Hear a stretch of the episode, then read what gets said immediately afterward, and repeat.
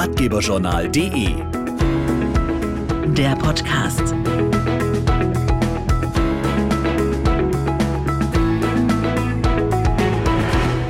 Hallo und herzlich willkommen zum Ratgeberjournal Podcast. Es geht langsam aber sicher auf Weihnachten zu und der eine oder die andere ist bestimmt noch auf der Suche nach einem originellen Weihnachtsgeschenk. Pascal Mehrhoff hat sich deshalb mal nach euren besten Geschenken umgehört und hat sogar noch einen Tipp für das beste Weihnachtsgeschenk eures Lebens. Entschuldigung, was war das beste Geschenk, das Sie je gemacht haben? Früher immer, wenn ich ähm, irgendwas selbst gemacht habe für meine Eltern. Das beste Geschenk war die Puppe für meine Tochter. Ich weiß es nicht.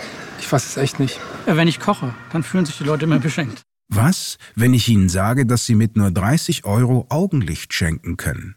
Wenn Sie dazu beitragen können, dass zum Beispiel ein blinder Großvater seinen Enkeln wieder vorlesen kann?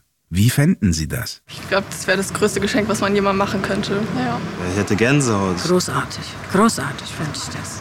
Das wäre dann wahrscheinlich das beste Geschenk, was ich bisher gemacht habe, ja. Das würde ich machen. Genial, mache ich. Möglich macht das die Christoffel Blindenmission, kurz CBM. Mit Hilfe von Spenden organisiert die Hilfsorganisation Operationen am Grauen Star.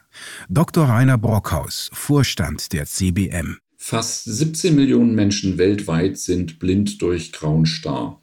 Besonders in Entwicklungsländern können sich viele Familien die notwendige Operation einfach nicht leisten. Hier helfen wir und ermöglichen gemeinsam mit Ärztinnen und Ärzten vor Ort Operationen für Kinder und Erwachsene. Wieder sehen zu können, verändert das ganze Leben und schafft zugleich viele neue Möglichkeiten und Chancen. Wenn auch ihr Weihnachten Augenlicht schenken wollt, schaut doch mal vorbei auf www cbm.de. Dort findet ihr alle Infos dazu. Das war's auch schon von uns. Wir wünschen euch allen eine schöne Vorweihnachtszeit und freuen uns, wenn ihr beim nächsten Mal wieder mit dabei seid. Entweder auf ratgeberjournal.de oder über alle bekannten Podcast-Plattformen.